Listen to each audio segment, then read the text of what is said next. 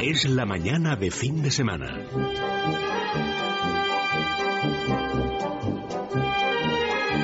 La hora de motor 16.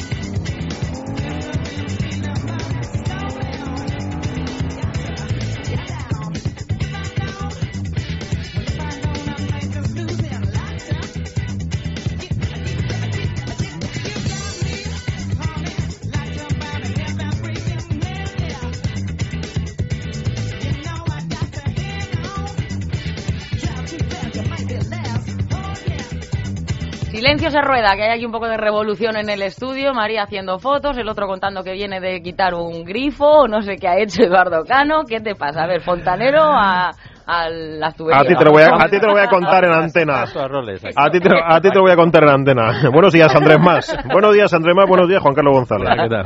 Y buenos días a todos. Y buenos Bueno, días, Elia. motor 16 ya lo saben, ya los conocen. En fin, cuéntame Vaya revolución eso. tenemos montada. Bueno, pues eh, en primer lugar, eh, noticias. Como siempre, la actualidad de la semana que nos hemos guardado, reservado para hoy domingo. Después, vamos a hablar eh, de si merece la pena agarrarse a las ofertas que hay de final de año, esperarse, eh, planes PIBE, eh, coches nuevos, o mejor dicho, eh, nuevas variantes o nuevas versiones de coches que ya existen que cambian ahora, si merece la pena coger, acogerse o no. En fin, vamos a, vamos a abrir un poco de debate en esto, porque yo creo que hay temas bastante interesantes para la gente que pueda estar considerando cambiar eh, de, De coche. coche, sí. Después también, eh, bueno, Kia a tope. En 2013, nada menos que 51, eh, bueno, no solamente en 2013, en los próximos cuatro años, para ser precisos, 51 lanzamientos. Nosotros, sin llegar a tanto, hemos probado el Profit de 204 caballos, que ahí, ahí, ahí va. En el anuncio de Nadal, precisamente, se ve, yo creo que es muy claro, ¿no? Cuando está con el mando clic, clic, para ver, porque se llena todo de, de Kia, es que se ven cada vez más. Sí, los Sportage, que es en este Se caso el que, que más. menciona, sí, efectivamente, es un Sí, coche, sí, sí. es un coche bastante popular, con muy buena acogida. Mm, También eh, abordaremos la prueba que Juan Carlos ha hecho del Volvo V40 en versión de gasóleo D4. Y por último, hoy sí, hemos recuperado la entrevista que ayer por eh, problemas técnicos no pudimos hacer al, al hijo de Carlos Sainz, a Carlos Sainz eh, Que llevará de la mano eh, Ja- Javier Rubio en el tiempo del deporte. Fantástico. Bueno, pues yo creo que nos vamos a ir a las noticias sin mucha tardanza. Y Amalio ya está listo, sí, ¿no? Amalio, ¿estás listo? Arrancando, a ver, a ver. Pues arranca.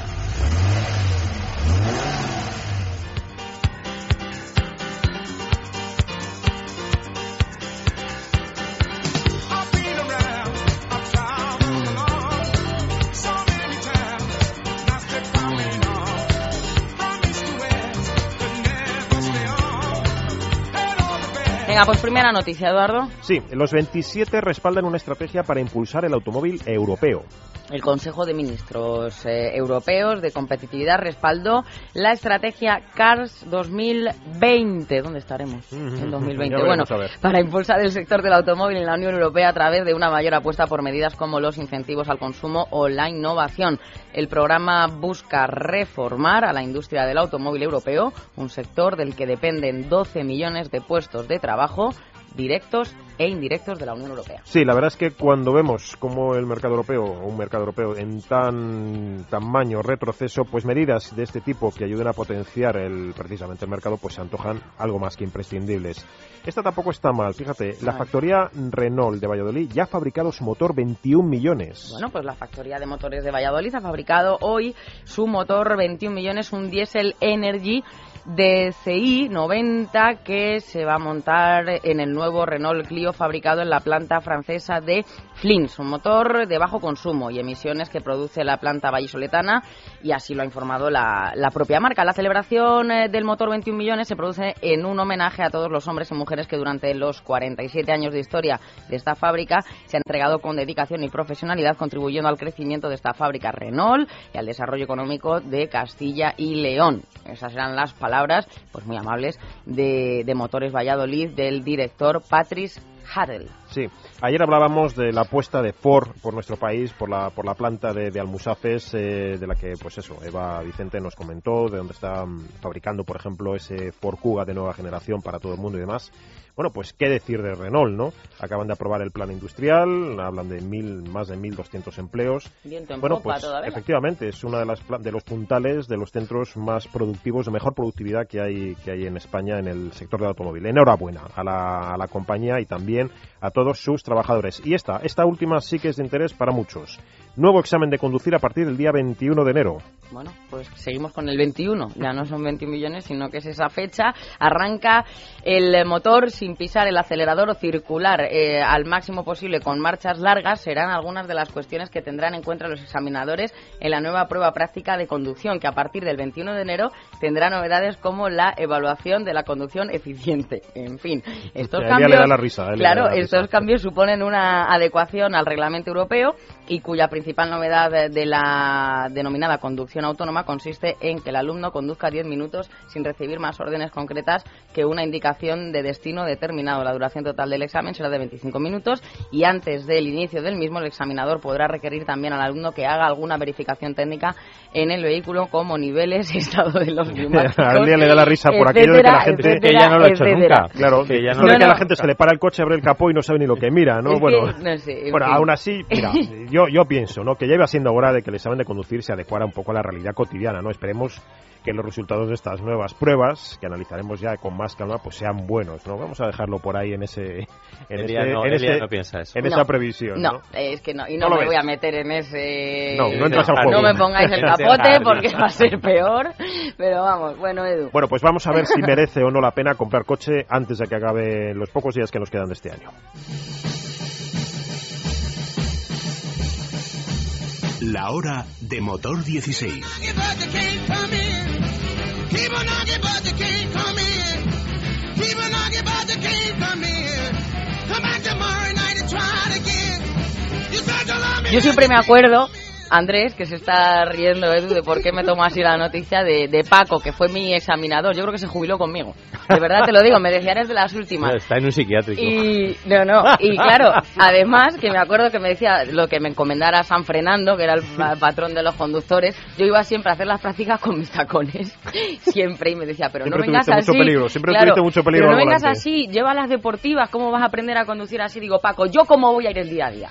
Pues no lo sé, digo, pues con tacones, tendré que aprender con ellos. Pues esto es lo mismo, conducción eficiente, da lo mismo, es que claro. No lo ve, no lo ve, no lo ve. Sí, pero por, ejemplo, sí que tienes que tener en cuenta que hay mucha gente que a lo mejor se saca el carnet de conducir y no sabe ni cambiar una rueda cuando se le pincha. O sea, hay cosas... Bueno, estos días, de hecho, efectivamente, ha- había una, una noticia que al hilo de una encuesta eh, de un estudio que ha hecho Goodyear, la marca de neumáticos, bueno, pues el 41% de los jóvenes conductores europeos no se atreve, no se atreve con, con un pinchazo. Esto es así de sencillo. En el caso de los hombres eh, hay como más osadía, más, eh, más valentía, vamos a decir, El orgullo. y ellas directamente dicen que llamarían a los padres o bueno o, las- o a la asistencia de la aseguradora, ¿no? Al novio, mira, Cari, que, que, De todas maneras sería cuando el tema toca el bolsillo, que es conducción eficiente, es ahorrar dinero. O sea Mm. que... Pero hasta y el punto cuando- de llevarlo al carnet de conducir Sí. y lo de las marchas largas eh, en velocidad. uf, que sí. Pues Sí, estamos bueno, en ello, venga, ¿eh? vale. Estamos Sí, en estamos ello. Bueno, en ello. en cualquier caso, Andrés, ¿merece la pena mm, echar el resto y comprarnos coche antes de los pocos días que quedan ya de 2012? Definitivamente sí. Mira, el martes, eh, Motor 16, eh, vamos a sacar un, un gran reportaje con las mejores ofertas de fin de año. Con, hemos seleccionado 50 modelos entre todas ellas para todos los gustos y además eh, hemos eh, analizado todos los descuentos marca por marca.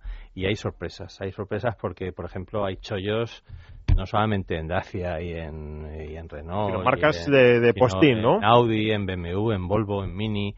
Mm, hay, hay que comprar en muchos casos modelos que van a ser renovados también, eh, porque mucha gente dice, bueno, por ejemplo, el nuevo León, pues eh, me casi me espero al nuevo, o no, porque el nuevo, el antiguo, o el que se vende actualmente, cuesta 5.800 euros, digo, cuesta, tiene un descuento de 5.800 euros y se queda en un precio increíble.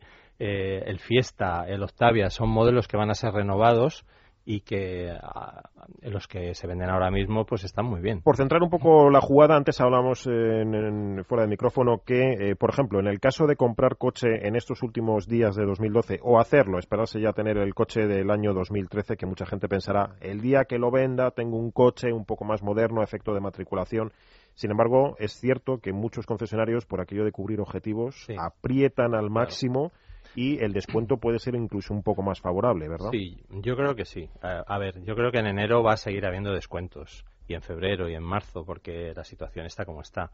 Pero ahora mismo en diciembre eh, yo creo que se les puede apretar un poquito más a los concesionarios. O sea, está el plan PIBE, está el descuento adicional que hace la marca, pero estoy seguro que ahora en diciembre todavía hay un descuento ahí que... Precisamente, eh, Juan Carlos, eh, también por ese plan PIBE que dice, que dice Andrés, que bueno, el año que viene se está barajando, se está hablando que se podría renovar la partida presupuestaria en función de los resultados de esta primera edición del PIBE, pero lo que está claro es que de momento es el que hay. No sabemos si en 2013 habrá otra vez o no. Desde luego ahora hay, hay el que hay, ¿no? Sí, sí, pero yo creo que un poco la clave es eh, lo que estabais comentando de que hay muchos concesionarios que tienen que cerrar balance a final de año, que tienen que cuadrar cuentas y en función de que tengan un volumen determinado de ventas, al final pues van a conseguir unas determinadas comisiones y eso es, es importante. Entonces, aunque efectivamente lo- los descuentos van a continuar, estas fechas son muy buenas para hacerse con algunos coches que ahora mismo están en los concesionarios ya y que están deseando soltarlos a, a muy buen precio. Él ya, por ejemplo, que iba a cambiar de coche, que lleva diciendo desde hace seis meses que tiene que cambiar de coche,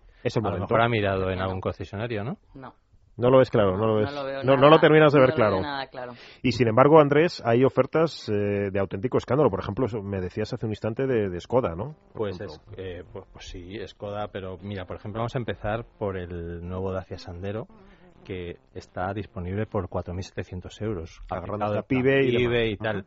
Eh, hay un Logi mm, por 11.900, pero hay un Logi de 7 plazas con motor diésel por 12.600 euros. A ver, ¿quién, ¿cuándo ha ¿Quién habido un resiste, monovol- no? ¿cuándo ha habido un monovolumen de 7 plazas con motor diésel y del aspecto y del tamaño En, del en Logi? este, en este segmento, perdón Andrés, han bajado los precios sustancialmente, pero en la, en la alta gama hemos visto ese, Ahí, esa ahí va también, ahí va también Andrés, porque hay Creo ofertas. que no, a lo mejor me anticipo a lo que dices o no llevo razón, pero creo Hay que no ha ofertas interesantes en marcas ¿Sí? premium también. Sí, mira, hay una 3 TDI de 105 caballos por 25.000 euros, hay una 4 por 27.000, hay un BMW un coche, serie- por ejemplo, ese, ese 4 es un coche que normalmente se mueve entre 30 y 31 mil euros. Es decir, estamos hablando de unos 4.000 o Sí, 4.000 sí, y pico euros de es que diferencia. hay un ¿eh? BMW Serie 1 por 20.000. ¿eh? Es, eh, son precios, pero yendo a, a marcas más generalistas, por ejemplo, tenemos todo un gran Citroën, un gr- un gran 4, C4 Picasso, Ujú. de gasolina por, de 120 caballos por 12.900 euros. Lo que Y decías para tú aquellos antes, que les pueda, perdón Andrés, que les pueda salir un poco de, de irritación por el tema Dacia, que dicen, "Bueno, es que todavía no me termina de convencer, un Citroën. Un Citroën Citroën. de todos conocido, eh, probado, gran fiabilidad. También la 12.000. tiene el Dacia, pero bueno, Sí, vaya por, lo de, otra- por delante lo de Citroën, Sí. 12.000 euros. Sí, sí. eh, un coche mira, de el 7 Octavia, plazas. ¿no? el Octavia que decíamos que llega ahora mismo la nueva generación, pues mira, hay un Octavia Limited Edition por unos 6 TDI de 105 caballos, que siempre hemos dicho aquí que es un motor, Un motor redondo, que, que empuja cualquier cosa donde se monte. Pues ese coche vale 15.520 euros con un equipamiento pues ESP, 4 airbag, radio CD, MP3 con 4 altavoces y un maletero de 560 litros. un coche berlina- más, un coche más que correcto en toda su, su hay totalidad. una curiosidad que, que lo hemos comentado Sí. antes, y es que a- Al hilo del PIBE, al hilo ¿verdad? del PIBE, eh, se están subiendo como la espuma las ventas de coches de desguace, eh, pero con papeles. El típico coche que, que tienes en la puerta de tu casa que hace mil años que no coche utilizas. de por ahí por los 300, 400 euros, vamos a decir, ¿no? Está prácticamente abandonado. Sí, sí, que tienes prácticamente abandonado y porque el, que casi tendrías que pagar para que fueran a recogértelo, ahora lo puedes vender por 200, 100, 200, 300 euros porque esa gente que te lo compra lo va a entregar para el pibe y, y, y Y va a se, se- y se agarra esos 2.000 de descuento, Claro. entonces la operación es, es buena en ese sentido. Exactamente. Eh, pues bueno, pues... eh, ¿Puedo dime, hacer de abogado del diablo? Venga. Venga, vamos a ver, yo digo, nadie da duros por pesetas. Mm. Entonces, ¿cómo puede ser que la industria automovilística haya bajado tanto los precios, algunos segmentos, eh, habien- pues, eh, an- antes eh, teniendo los precios que, que tenían. Bueno, a ver, por un ¿Qué, lado... qué ganan ellos, no? Esta, No, es, la, por- esta es la pregunta. Por un lado, lo hablábamos Porque ayer. esto se lo plantea mucha gente. Acuérdate que hablábamos ayer con Eva Vicente Sí, de Ford Pug. el tema de por qué han bajado los. O sea, no por qué han bajado, sino por qué los modelos nuevos no suben de precio, sino que incluso. ofreciendo ma- mayor precio. tecnología o mayores Claro, prestaciones claro. en cuanto Por a un espacio, consumo, etcétera. por Efectivamente. Por un lado este- está el tema de la globalización, que, que hacen coches para todo el mundo, el mismo coche lo hacen para todo el mundo y le optimizan costes optimizan de costes y les sale más rentable. Vale. Por otro lado, porque las fábricas cada día son más eficientes, cada día se aprietan más a los proveedores, cada día se... Se aprieta más incluso a la mano de obra también, para, se para que negarlo. la mano de obra, los coches están saliendo más baratos y se pueden vender más baratos. Entonces, pues... eh, Es un cúmulo, es un cúmulo, ¿verdad? tiene, eh, como en todos los aspectos, eh, como en toda la industria y como, Sí. en todo- como en los bares y como en todos los sitios, eh, la gente está ganando menos dinero. Eh, hay que apretar ahí. Sí, podemos poner el ejemplo hablando de un coche de bajo coste, un coche que se hace en España, el CLIC de Citroën, por ejemplo, que se va a fabricar en Vigo.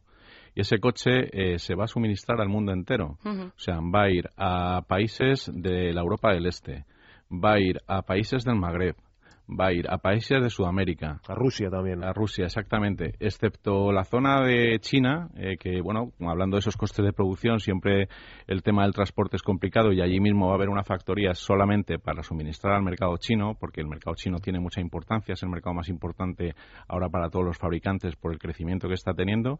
Excepto eso, el coche que sale de la planta de Galicia va absolutamente a parar a todo el mundo y eso es una ventaja a nivel de costes muy, muy importante. muy importante. Nos llama la atención, esto ya es hablar por hablar, que enseguida vamos ya con otro tema, Edu, pero digo, llama la atención esos titulares que hemos visto durante todo este año 2012 que caída de las ventas en muchos en- en- Estrepitosa, bueno, en- estrepitosa. efectivamente en muchas marcas en otras intentan camuflar los datos pero luego de manera muy orgullosa y sacan pecho y está bien las grandes marcas eh, de mm, eh, premium no Jaguar Bentley Rolls Royce dicen que no han bajado sus ventas sino Bueno, es todo que- lo contrario Es que efectivamente la Digo gente... que llama la atención desde el punto de vista económico de quién está Pero pagando es- el pato, ¿no? pero Porque es que al exactamente, final, es claro, decir, es que esto es así. que están bajando. Es que el esto es Seat así. León, tú me hablabas de Mm. premium, el, el A3 o el... Sí, digamos el un A4. premium Hombre, medio, un premium esto- intermedio. Sí, no, esto, no estamos claro. hablando de las, de las grandes marcas, como bien dices, de gran lujo. Eh, bueno, esto es lo de siempre, es decir, en épocas duras la gente de dinero sigue teniendo dinero. Yo estuve el otro día en Esto una joyería de la calle así. Serrano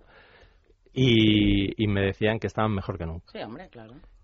Porque tienen más clientes, pero sobre todo, mm, ojo, clientes japoneses, chinos, rusos, porque son los que más les Bueno, compran. hace, hace, hace no- exactamente, hace no mucho tiempo el, el asunto es que la gente que tiene dinero, y esto es una, una conversación que daría para mucho más recorrido que el, que el tiempo que tenemos ahora, pero que la gente que tiene dinero y que puede mover ese dinero tiene grandes oportunidades en momentos como el, como el Ah, bueno, actual. claro. Desde comprar un coche de segunda mano de ahora. gente que se lo tiene que quitar hasta gente que se tiene que quitar una Para que finca aflore, entera. ¿no? Eh, Ese- no, y ya no solamente eso, sino gente, pues imagina, por ejemplo, como digo, eh, gente que puede hacerse con una finca con ingresos garantizados por rentas que, que se están vendiendo a precios de auténtico saldo. Bueno, esa gente Bueno, tiene el dinero para comprar coches. los Ferrari, los Bentley y los Rolls no bajan Sí, de pero- precio ni tienen oferta. Sí, pero, No, no, pero hay una cosa, digo. hay una cosa importante y es que donde están esas marcas de lujo que estás mencionando, hay unas asociaciones que agrupan a todos los fabricantes. Todas estas asociaciones están haciendo piña para negociar con el, con el gobierno nuevas medidas que reactiven el sector, no solamente el plan PIBE, sino nuevas medidas que vengan, nuevas medidas que apoyen mucho a las fábricas españolas, porque no podemos olvidar que las fábricas españolas exportan una gran cantidad de la En producción su que mayoría. tienen. En su mayoría. Y entonces el, el volumen de venta, lo que reactiva el sector, lo que anima a la gente, son marcas generalistas como Ford, como Citroën, como Seat, como Renault.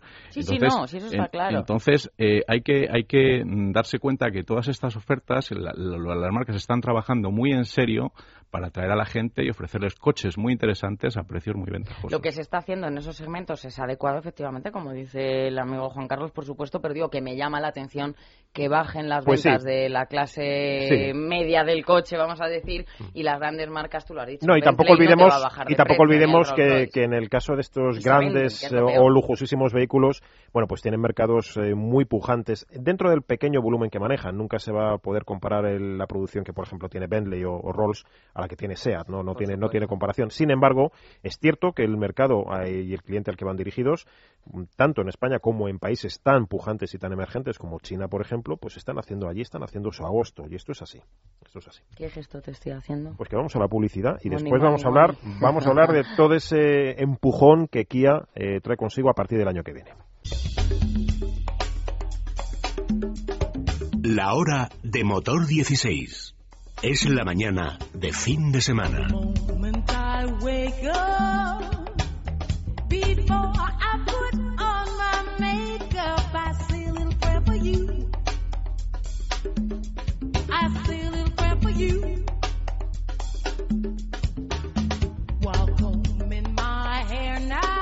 Pues sí, Kia es una de esas marcas, antes decías, y es verdad, ¿no? Ese anuncio de, de- está muy bien traído, de. Rafa Nadal, ¿no? Que termina buscando su coche, tocando el mando a ver cuál suena, ¿no? Es cierto, Kia es una de, esa- de esas marcas con mucho empuje, pertenece al grupo Hyundai, con mucho empuje, tiene un producto del que hemos hablado en otras ocasiones muy moderno, muy avanzado, muy al gusto europeo en su mayoría, coches en, en algunos casos también fabricados en, en Europa. Sí. Y bueno, el año que viene, Andrés, a partir del Salón de Ginebra, que es en, en primavera, a final de marzo, si no recuerdo mal, es una de las citas. De la que hablaremos en su momento por excelencia dentro del, del sector automovilístico, pues eh, va a ser casi el pistoletazo de salida para todo lo que Kia, no solamente para Europa, sino un poco a escala global, va, va a preparar, ¿no? Sí, bueno, hay que decir, eh, Elia, que tiene siete años de garantía también. Entonces eso en el mercado español es importantísimo. Es, un tirón, la es un tirón importante. la única marca que ofrece esa espectacular garantía y eso la verdad es que ayuda bastante. Sí.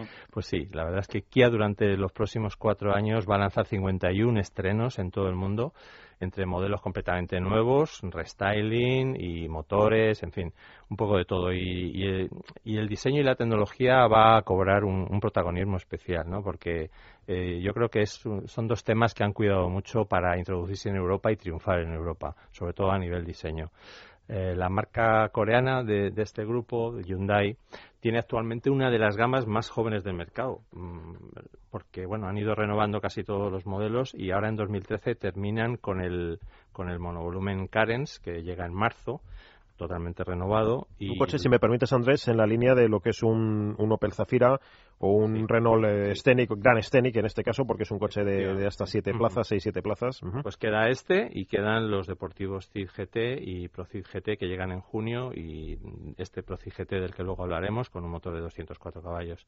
En Ginebra, pero en Ginebra sí, se da un poco el pistoletazo de salida. Ahí se va a presentar un concept. eh, no, es un concept que no avanza a ningún modelo nuevo, pero sí las líneas maestras de toda una nueva familia eh, creada por el alemán Peter Schreier, que, que es el nuevo diseñador eh, que ha sido también el creador de los atractivos Soul, de Venga, Sportage, de toda esta familia de modelos que tienen todos ese frontal característico. Evidentemente es un, un europeo metido en, en- en las- Efectivamente. en los cuarteles generales de Kia para hacer coches al gusto, por lo menos occidental, Sí, ¿no? sí, y sobre sí. todo europeo. Sí, sí.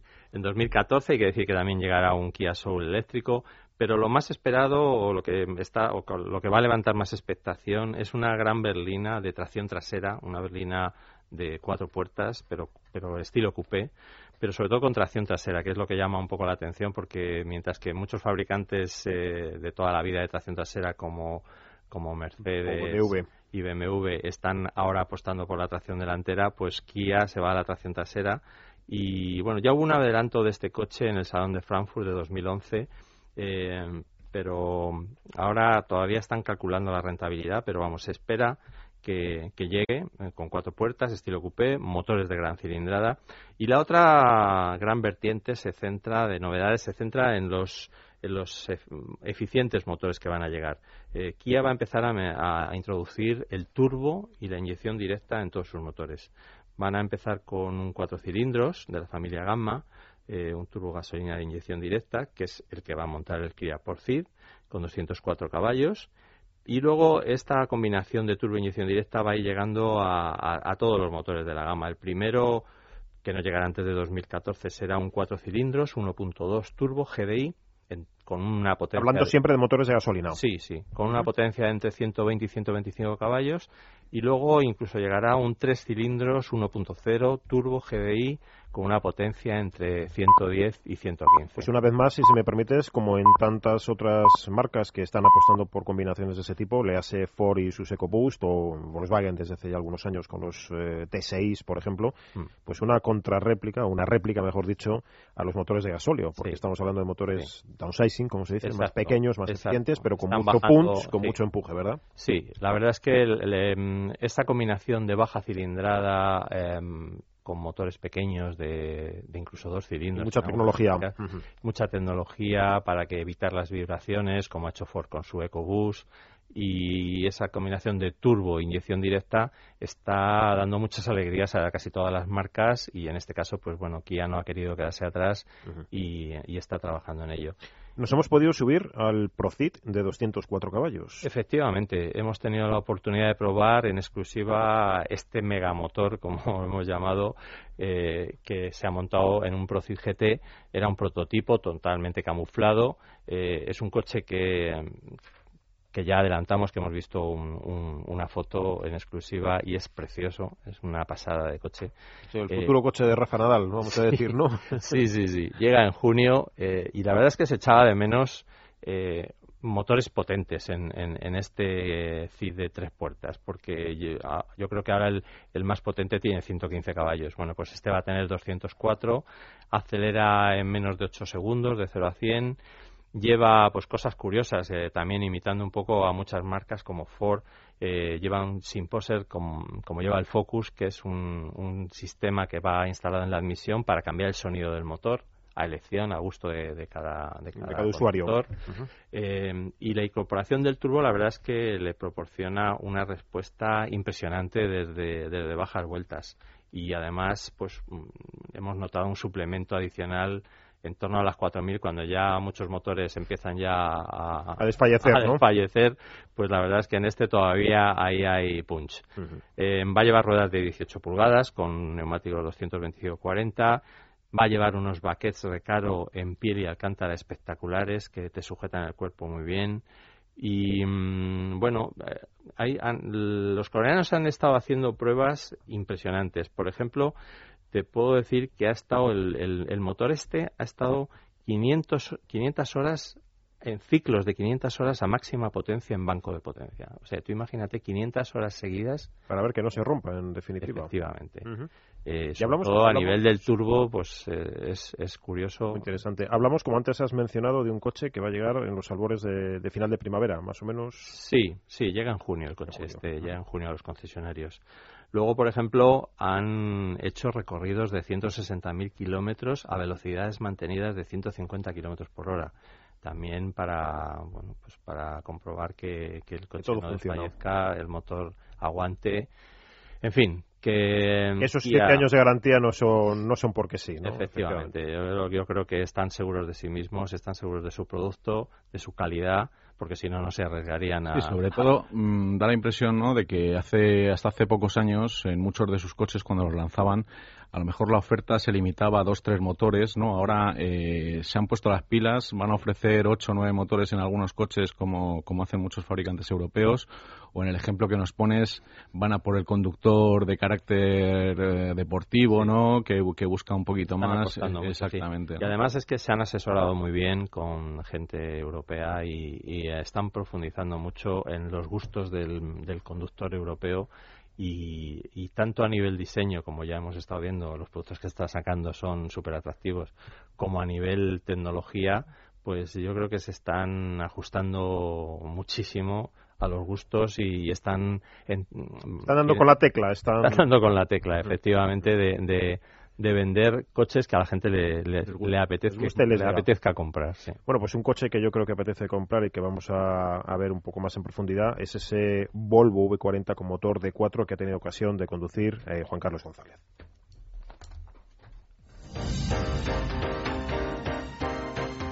La hora de motor 16. Es la mañana de fin de semana. Los deberes. Estamos haciendo los deberes, efectivamente, y Juan Carlos nos va a contar pues Preguntaba cuál Andrés es esa a Elia, ¿qué haces? prueba Digo yo, del, los deberes. del Volvo. Bueno, la verdad es que con el V40 y esto hay que dejarlo sin riesgo a exageración claro desde un primer momento. La marca, pues sí, ha dado con la tecla, la marca sueca ha dado con la tecla, llega al gusto de, de un conductor que prima el, el, factor dinámico, que le gusta conducir, ¿no? El, el V40 es un coche eficaz, de, gran calidad de rodadura, es un coche muy confortable, muy eficaz, muy ágil, en vanguardia, hay que decirlo como es, en el terreno de seguridad. Es un coche muy, muy innovador, como ahora vamos a, resaltar y a recordar.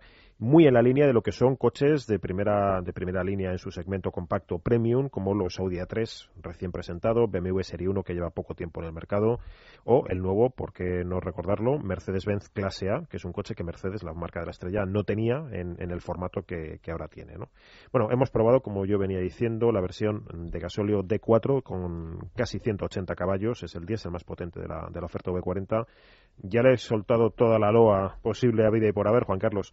¿Qué es lo que más eh, destacarías de este coche? Eh, bueno, un poco en la línea de lo que has comentado para introducirlo, ¿no? Que, eh, hasta ahora, ¿no? En Volvo, mmm, en determinados modelos contábamos con el chasis activo 4C, ¿no? Que se ofrecía en opción como para tener un tacto un poquito más ágil, deportivo y demás. Y este coche pues ya desde los reglajes que trae de serie es un coche muy, muy agradable cuando estás con él.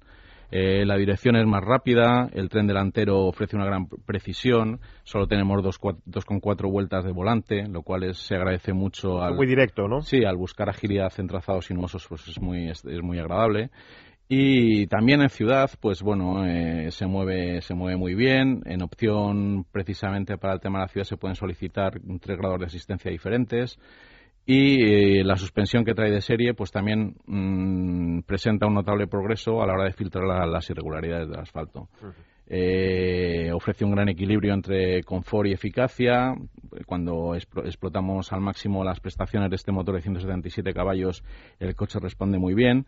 E incluso en, en opción, pues puede montar una suspensión Sport, que es un 10% más firme, Vamos, eh, lo que hay que destacar es que en conjunto todas las reacciones del V40 resultan muy, muy progresivas. Juan Carlos, ah, decías que el coche iba muy bien en ciudad y tal.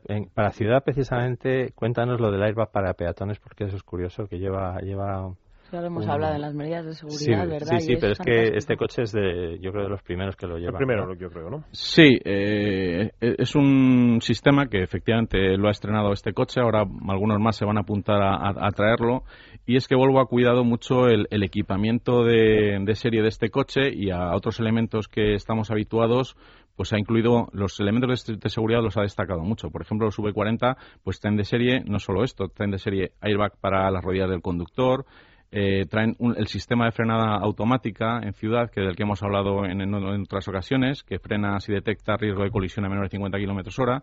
Y en cuanto a este airbag de peatones, pues eh, viene preparado en caso de que se produzca el atropello de alguien que cruza por la calle, pues se despliega sobre la parte baja del marco del parabrisas, se despliega una, una bolsa de aire, un airbag, y también se levanta el capó para amortiguar lo que sería el golpe del... La bolsa se despliega justo donde va a caer la cabeza. Exactamente, del... está, está ya calculado, me, un poco pues por la experiencia que se tiene y las, los eh, experimentos que hacen las propias marcas no con antes de desarrollar este tipo de medidas de seguridad y lo que consigue es eso, que con estas dos medidas de la bolsa que se infla y el capó que se levanta, pues crea una zona de amortiguación muy importante pues para, para tratar de minimizar en lo, en lo, máximo el accidente. Sobre todo, digamos, un plano menos perpendicular y un poco más apaisado, sería eso un poco es. el dibujo ¿no? que, que, haría. Volvo siempre se ha, yo creo que se ha caracterizado, caracterizado por, el, por, la, por la, seguridad, ¿verdad? Y ha sido sí, una marca sí, que ha apostado mucho por ello.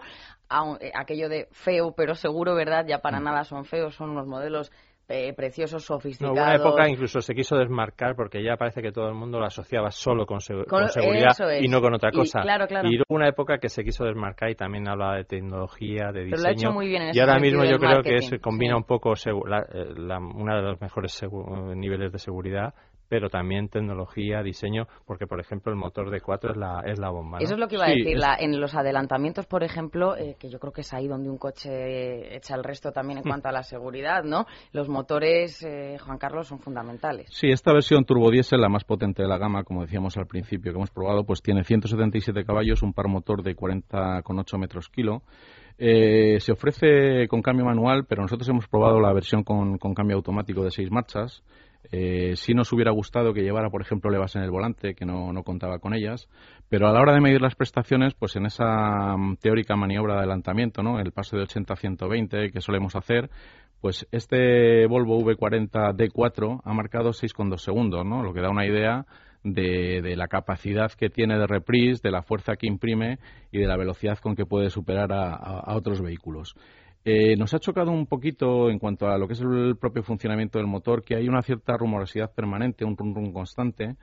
Y nos ha chocado sobre todo porque hace, eh, pues bueno, no, no mucho, probamos también el V40D2 de 115 caballos con un motor 1.6 de 4 cilindros y ya destacamos su funcionamiento suave y refinado. Y en este caso, pues hablamos de un motor 2 litros, de 5 cilindros, con una tecnología que ya Volvo nos tiene muy acostumbrados a utilizar y que bueno pues eh, nos, nos, ha llamado la atención ese, ese ronroneo y, y, menos menos finura os utiliza que en otras ocasiones. ¿Qué, qué consumo te da un coche como este, con, con, con esta combinación de, de, cambio automático? Pues eh, es sorprendente que, que, durante el recorrido habitual al que lo sometemos, en este caso eh, el Volvo V40 D4 ha gastado 6,6 litros.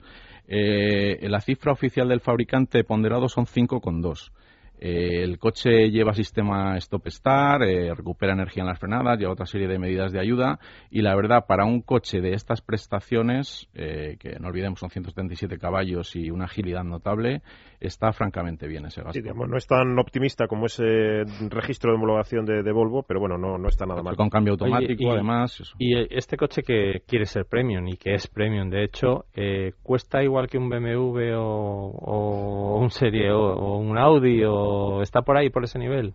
Pues mmm, en concreto esta versión mmm, tenemos desde 28.660 euros, tenemos un D4 de 177 caballos. Y hay que tener en cuenta lo que decíamos antes, que a lo que es el equipamiento habitual, el climatizador, ¿no? que suele entrar estos coches, el equipo de sonido, control de estabilidad, etcétera, suma esa dotación de seguridad que decíamos antes, muy importante, que, que Volvo ha metido unos cuantos elementos de seguridad. Y si igualásemos el equipamiento con los Audi, BMW o Mercedes equivalentes, lo cierto es que el, el Volvo, este Volvo, estaría unos 4.000 euros por debajo de estos coches premium, siendo un coche con una calidad muy importante, con ese diseño nuevo muy atractivo y que bastante agradable al volante. Uh -huh. Bueno, yo creo que como balance, un producto sumamente sugerente, vale, no de precio de, de, amigo, pero bueno, efectivamente competitivo. Un coche de gran calidad de rodadura, de rodadura eh, con una, con una puesta a punto de chasis eh, muy fina, muy, muy efectiva, ese equipamiento de, de seguridad, ese acabado, esa calidad. Entre lo peor, bueno, pues eh, algo que sucede mucho en esta categoría, la plaza central trasera es algo más estrecha y menos confortable. Ese diseño atractivo que tiene hace que la visibilidad en determinados puntos a la hora de mirar hacia atrás o en, en, en, los tres cuartos laterales no sea tan buena y el maletero es algo más, más pequeño que, que, en sus rivales que hemos mencionado. Por decir algo, ¿no, Juan Carlos? Porque parece que el modelo es, Eso, el es redondo. Es, muy redondo, efectivamente. Claro bueno, sí. pues Elia, si te parece, vamos en un instante a Publi ¿Sí? y vamos eh, con el deporte y con nuestro invitado que Fantástico. tenemos para hoy. La hora de motor 16. Es la mañana de fin de semana.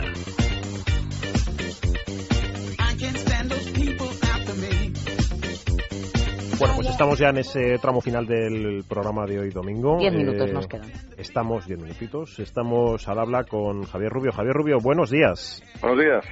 Bueno, hoy por fin sí hemos conseguido rescatar a ese invitado especial que ayer anunciamos y que no pudimos tener en antena por eh, problemas técnicos. Pues casi te dejo, te paso los papeles y los bártulos y, y tú mismo, Javier. Bueno, pues ayer cuando mm, pedí una tarjeta de visita de presentación, eh, no se nos ocurría otra más que recordar aquellas palabras de Alonso cuando le preguntaron quién sería, quién podría ser el otro que recogiera el testigo. Y eh, Alonso dijo, eh, con bastantes pilotos por debajo de él, dijo quizá que más abajo estaba de la, de la pirámide, ¿no? Cuando más eh, se está comenzando, ¿no? Dijo Carlos Sainz Jr. y creo que tenemos a Carlos Sainz al otro lado del teléfono. Carlos, buenos días. Hola, muy buenos días, ¿qué tal? Bueno, eh, al margen de que hablemos de otras cosas, primero creo que una pregunta obligada, te habrán hecho muchas veces, eh, ¿qué, qué honor y qué faena, ¿no? Que te digan algo parecido. Bueno, eh, primero de todo, ¿no? Qué honor, porque vamos, que, que tu ídolo, como, como mi ídolo es eh, Fernando Alonso, llegue a decir una, una cosa así de ti, siendo tan pequeñito, pues con 15 años, que quiero recordar que lo dijo, pues pues es un honor, ¿no? Te- mm, me dejó como eh, durante una hora totalmente como pensando, joder, pero porque, ¿cómo habrá dicho esto? Pero que, pero sí, todavía tengo 15 años, pues, pues es increíble, lo ha dicho mi ídolo, no sé qué, que, que- vamos, os podéis imaginar, ¿no? Que me, su- me subía por las ramas. Carlos, a mí me dicen, eh, por lo que tengo entendido, que eres un chaval muy serio. Dentro de tus 15 años te lo tomas todo muy en serio. Decía Javier Rubio que qué honor y qué faena por otro lado. Y yo lo digo no solo por Alonso, sino por tu padre. Dicen que donde hay confianza, Dajo, ¿te apretan mucho las tuercas o no? Sí, bueno, mm, me aprieta mucho las tuercas, me, me exige mucho, pero pero también es bueno, ¿no? Que haya ahí alguien eh, a tu lado, pues que en algún momento te tenga que decir, oye, has hecho esto mal, que no todo sea Claro. eh, coser y cantar, ¿no? Y que todo te vaya bien, que bueno eres, que, que bien lo estás haciendo, no, tiene que haber alguien ahí y os aseguro que mi padre está incluso un poco demasiado, diría yo, encima mío, que, sacando a luz, yo sé, mis, las críticas de cada carrera, pues, que podría haber hecho, que, que tengo que mejorar, pues, pues, todas esas cosas, ¿no? Pero yo creo que es bueno tener a alguien, alguien así ahí que te ponga un poco los pies en la tierra y, y que, y que te ayude a mejorar y mejorar tanto como persona como piloto, ¿no? Carlos, soy Andrés Mar, buenos días. Eh, oye, Hola, con, buenos días. con siete años eh, comienzas a conducir cars en el circuito indoor de, de tu padre. Eh, ya con siete años y conduciendo ese car, ¿tenías claro lo que querías o pensabas o se te pasaba por la imaginación a dónde podrías llegar? Mm, yo diría incluso un poco antes, ¿no? Desde los cuatro años que ya, eh, pues, eh, me levantaba a las cuatro de la mañana a ver la carrera de Melbourne en, en- de Fórmula 1, ¿no? Y Con cuatro me años. Iba, me, me iba a la, a la- cama de mi padre a despertarle, oye, que empieza ya, pon- creo que por esa época la ponía entre, yo sé, entre cinco con seis años, algo así ya. Y, vamos, me volvía, me volvía loco, le iba a despertar, venga, pon, vamos a ver la Fórmula 1, tal. Y, y bueno, y desde entonces ha sido la Fórmula 1 como mi prioridad, ¿no? Pero yo en el fondo iba al karting indoor, pues, pues más que nada divertirme, ¿no? Porque yo sabía que aparte de jugar al fútbol, ¿no? Como otro, co- como cualquier otro chaval, lo que más me divertía era subirme, subirme a un car y ponerme a dar vueltas, y ir todos los días y enterarme cuál había sido el récord del día anterior para bajarlo y a ver qué, qué, qué hacían, que me dejasen ya subirme en el car grande, que pues, sabéis que hay los de Sí. niños y los de mayores. Sí. Y, y nada, y, y vamos, hasta los 11 años que ya dije, Buah, es que no puedo más del, del indoor, tengo que tomármelo un poco más en serio, vamos papá, llévame a, a un karting un poco más serio para cambiar de aires, por favor, tal. y, y así fue. Porque Javier, eh, Javier Rubio, lo que está claro es que la progresión de Carlos Sainz Jr. Es, está siendo fulminante, ¿verdad? Bueno, eh, porque la gente le sitúe en ese contexto, para empezar, Carlos Sainz Jr. está en el Red Bull Junior, eh, que ya sabe todo el mundo que es el equipo campeón de Fórmula 1, con sus pilotos jóvenes. Si no me equivoco, son este año cinco y Carlos Sainz es uno de ellos. Por ejemplo, lo fue Jaime Alguersuari también y recordemos que no pudo continuar. Es decir, eh, en Red Bull no está cualquiera y si no cumples los objetivos, te vas fuera, ¿no? Eh, Carlos, la pregunta es un poco también al hilo de, pues, de tu posición personal, de quién es tu padre. Eh, habrá gente que piense que, bueno, pues que por ser hijo de quién eres lo tienes todo chupado, ¿no? Y, es casi lo contrario dentro del Red Bull Junior Team, ¿no? ¿Cómo es la vida en el, en el equipo de, de Emu, Marco y compañía? Bueno, pues eh, eh, yo cuando cuando empecé en karting sí que eh, sufrí esto un poco, ¿no? Lo que dices de mi padre, que, que la gente decía, "Nah, este está aquí por su padre y por porque su padre le ha metido a esto, a él seguro que no le gusta y no, no sé qué, no sé cuándo es lo típico, ¿no? Y llega, mm, pues yo me empecé a dar cuenta, ¿no? Y en las carreras de karting, pues sabía que en vez de tener los ojos de mi padre mirándome cómo lo hacía, pues había pues otros 20 ojos mirando a ver qué hacía el hijo de, ¿no? Y a ver si era bueno de verdad, y a ver si era- a ver si estaba ahí porque le gustaba a él, o porque le gustaba a su padre.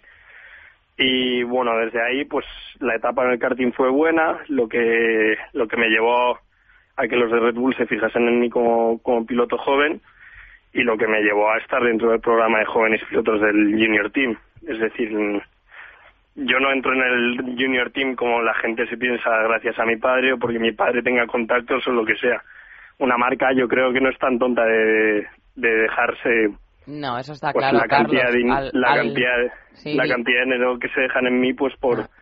por por ser el hijo de no para nada Que al final, luego- perdona Eduardo, digo que al final el que vale, vale y eso se nota, pues puedes tener un nombre, por suerte o por desgracia, esto a veces beneficia y a veces perjudica a gente con muchísimo talento, que por ser hijos de, pues oye, se les suele discriminar.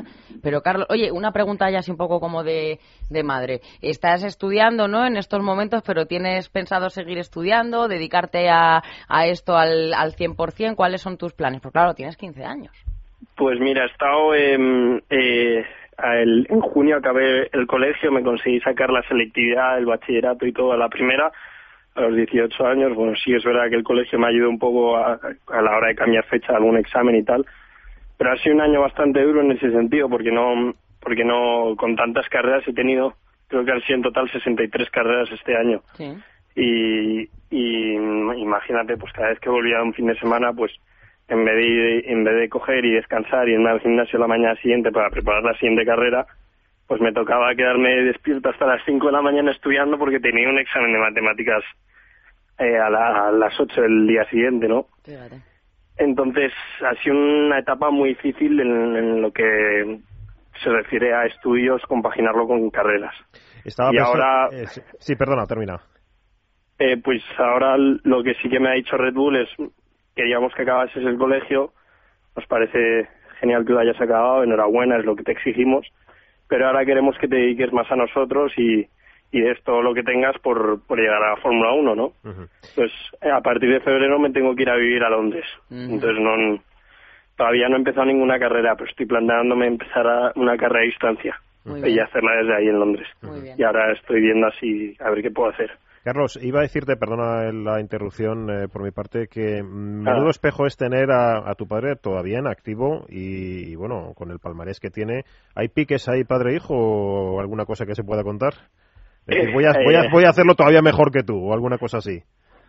Pues mira, eh, cada vez menos, pues porque yo también, pues en, bueno, en las carreras hay que decir que no, que no hay muchos piques, pues porque él se dedicó a los rallies y él, a los rallies, pues como comprendéis, me machaca y yo me dedico, dedico a los circuitos y no es que le machaque, pero le gano. Siempre nos subimos a... ¿Para qué vamos a a decir lo contrario? Cuidado que está Claro. escuchando. y, y, y no, pero lo- donde nos picamos muchísimo es que los dos somos grandes eh, deportistas, ¿no? Nos gusta hacer Muy, mucho deporte. muy competitivos, Sí, muy exacto. competitivos diría yo. Ujú. Y muy competitivos y, y a la que podemos pues echamos un partido de tenis eh, en el que todavía tengo que decir a muy mi pesar que con 50 años está ganando un chaval de 18 que está en ello. te das sopas con no onda. Pues eso está bien, nada, eso está muy bien, una cura de humildad, Carlos, de vez en cuando no es mala. Pues hasta aquí vamos a llegar. Muchísimas gracias por haber estado con nosotros. Mucha Carlos suerte, mucha suerte en la nueva en la nueva singladura inglesa de- del equipo.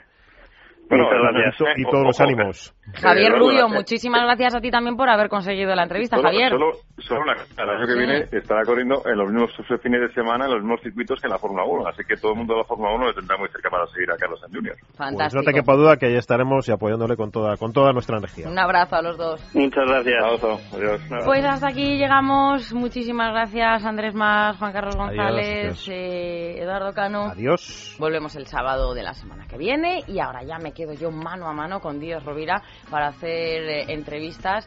Mírala, nada más que haciendo monigotadas, como dicen en mi pueblo, desde el otro lado de la pecera. Se Mucho quedan peligro, con mucho las- peligro tiene María. Mucho peligro. Se quedan con las noticias y volvemos ahora con muchísimos temas. El del gobierno de lo público, Ángel Yasser, Sergio Peris Menchetti va a estar con todos nosotros. Hasta ahora.